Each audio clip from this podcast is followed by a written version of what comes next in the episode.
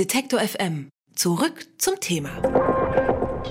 Unser nächster Gast hier am Stand N99 auf der Frankfurter Buchmesse, der hat bereits 2011 den Deutschen Buchpreis gewonnen und zwar mit seinem Roman In Zeiten des abnehmenden Lichts. Ein riesiger Erfolg, der anschließend auch noch verfilmt wurde. Jetzt ist er hier mit äh, seinem neuen Roman Metropol, heißt der, und das ist quasi das dazugehörige äh, Prequel.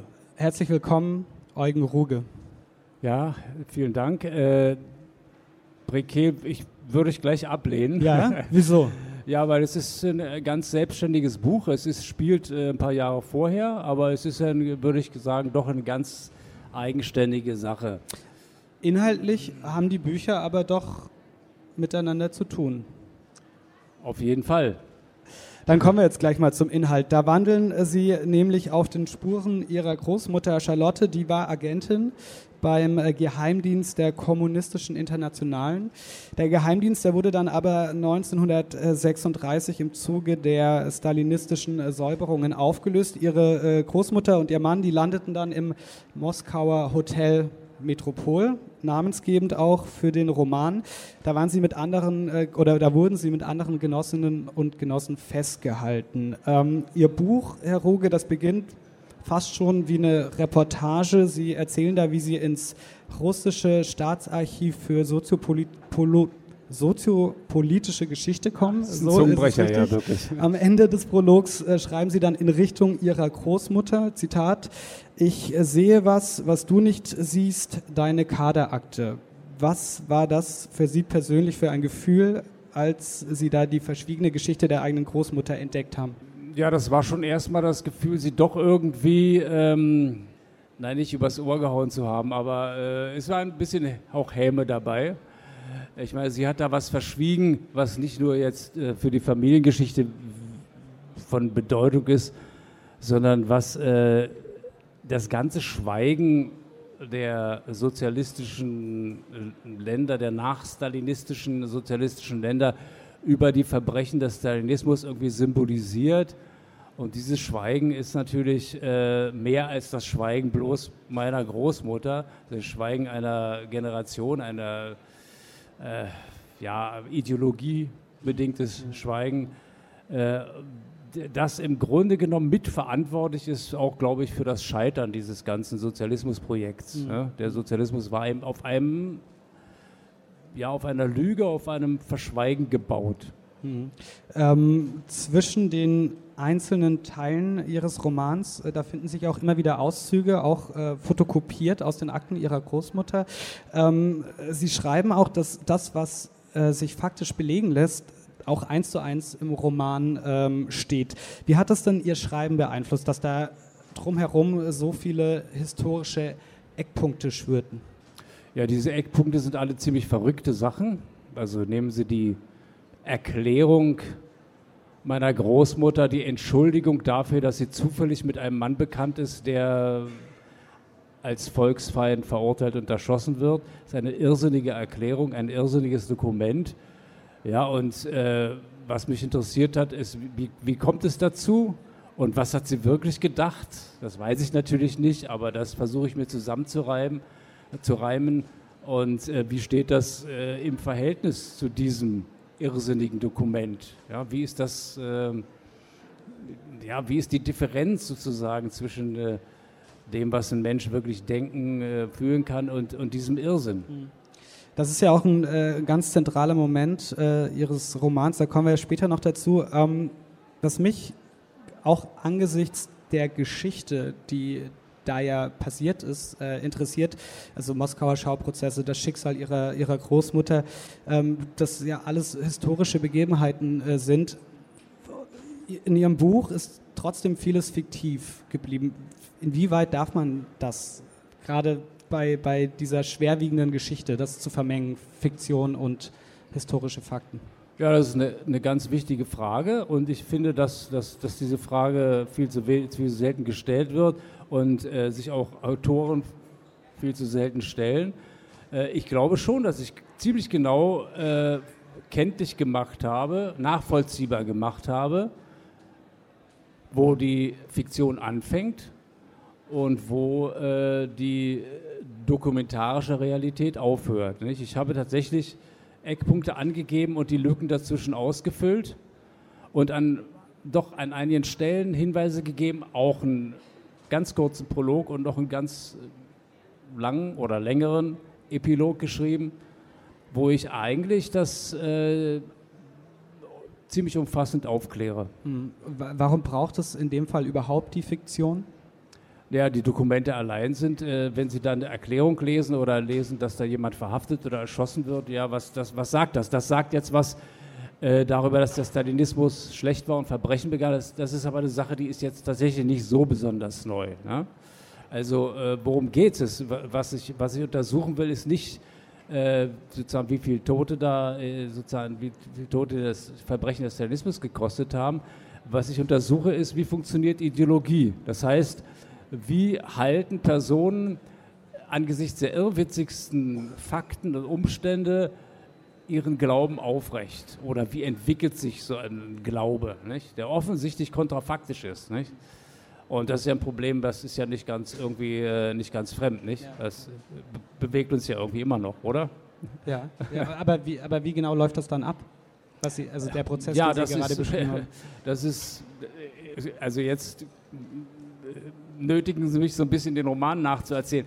Äh, das ist eben der Punkt. Ich habe darauf keine allgemeine Antwort. Wenn ich sie hätte, ich glaube, ich würde ein Pamphlet schreiben und würde das erklären, dann wüssten es alle und dann wären wir auch nicht äh, irgendwie gefährdet, äh, sozusagen ideologisiert zu werden. Nee, so einfach ist es nicht. Ich habe das am Beispiel von drei Figuren, eigentlich von zwei, einer ist ein Nichtgläubiger und zwei sind Gläubige, wenn man so will äh, habe ich das versucht, äh, ja, am, am, konkreten Beispiel äh, nachvollziehbar zu machen, nacherlebbar zu machen.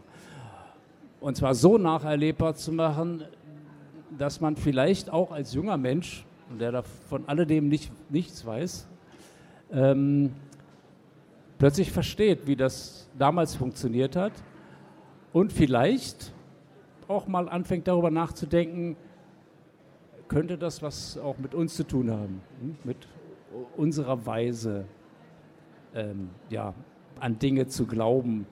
Ähm, wir haben schon kurz über, über Fiktion und Vorstellungskraft äh, gesprochen, das eine große Rolle spielt in Ihrem Buch. Ähm, die vermeintliche Wahrheit in den, in den Schauprozessen, das sind ja äh, am Ende nur Behauptungen. Äh, Charlotte stellt äh, sich dann auch immer die Verhö Verhöre vor, also wie sie ablaufen könnten. Und äh, Sie ähm, kommentieren das immer noch, wie wahrscheinlich äh, die Geschehnisse dann äh, auch sein könnten. Gibt es denn in Ihrem Buch überhaupt Wahrheiten?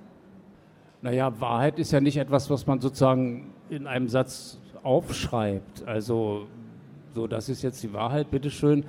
Wahrheit ist eine Sache, die man sich eben zum Beispiel durch Dokumente oder auch durch Fiktion annähern kann. Ja? Und in dem Sinne glaube ich, dass, äh, dass das Buch irgendwie ja, Wahrheiten vermittelt. Aber wie, wie anders, wie meinen Sie das sonst? Wie könnten da Wahrheiten drinstehen? In welcher Form? Naja, also diese diese Schauprozesse beinhalten mhm. ja schon, den, die Bezeichnung Schauprozess beinhaltet ja schon, dass es da eigentlich nicht um Wahrheit geht, lediglich um die Schau.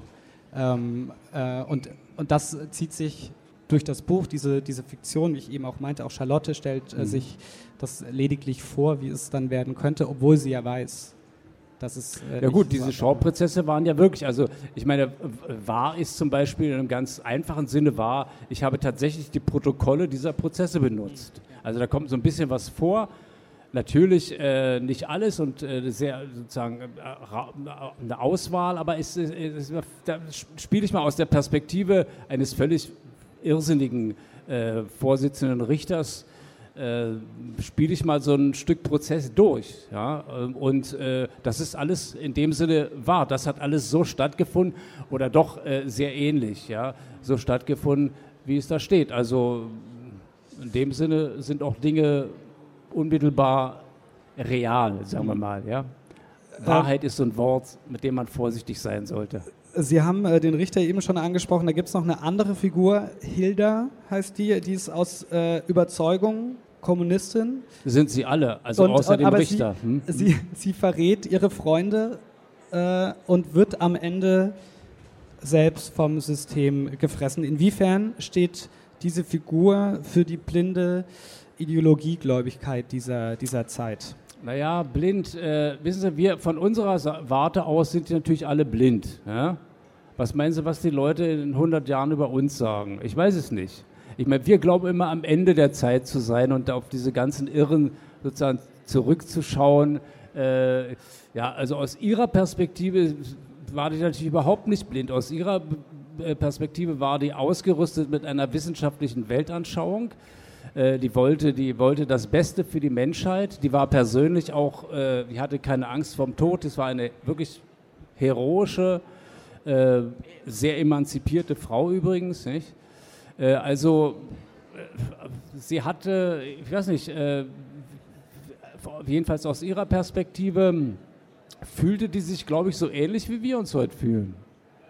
Ja, er hatte sozusagen das historische, das historische, äh, die Geschichte auf ihrer Seite, nicht? Und er hatte die historische Perspektive auch, nicht? Der hm, bevorstehenden Umwälzung, Revolution und so weiter, Befreiung der Menschheit. Also so als Kommentar zu der Blindheit, ja. Jetzt kann sie natürlich sagen, haben Sie recht, in Wirklichkeit hat sie sich äh, vertan. In Wirklichkeit hat sie tatsächlich angesichts wirklich irrwitziger Prozesse, die offensichtlich, ähm, wo offensichtlich Menschen verurteilt und erschossen und so weiter wurden, die nicht die geringste Schuld hatten. Ja. Angesichts dieser ganzen anderen irrsinnigen Fakten, die ich ja da auch erzähle, ähm, hat sie dennoch an diesem Glauben festgehalten. Ja, das ist sozusagen die, wenn Sie so wollen, die Blindheit daran. Ne? Äh, zum Schluss letzte Frage mit der Bitte äh, äh, um Kurz. eine kurze Antwort. Wir sind schon ein bisschen über der Zeit. Sie haben im, in einem Interview gesagt, dass Ihr Roman auch viel über die Ideologiegläubigkeit unserer heutigen Zeit hm. erzählt. Wo entdecken Sie denn diese Ideologie, Ideologiegläubigkeit? Ja, äh, also die Frage kurz zu beantworten, das ist jetzt wirklich sehr schwierig. Äh, ich würde sagen, seid doch einfach mal ein bisschen hellhörig. Also das mal lesen, wie dort Schuldbekenntnisse zustande kommen, wodurch sich Menschen schuldig fühlen. Äh, mal ein bisschen mitbedenken, was ich eben auch sagte über unser, unsere Endzeitmystik, also in dem Sinne, dass wir jetzt nachträglich eben alles besser wissen und so. Also mal alles zusammendenken, mal einfühlen und mal probieren, ja, ob das äh, was mit uns zu tun haben könnte. Mehr kann ich jetzt dazu wirklich in in zwei Minuten nicht sagen. Das sagt Eugen Ruge. Sein jüngster Roman heißt äh, Metropol, ist bei Rowold erschienen und kostet 24 Euro. Vielen Dank für den Besuch. Alle Beiträge, Reportagen und Interviews können Sie jederzeit nachhören im Netz auf detektor.fm.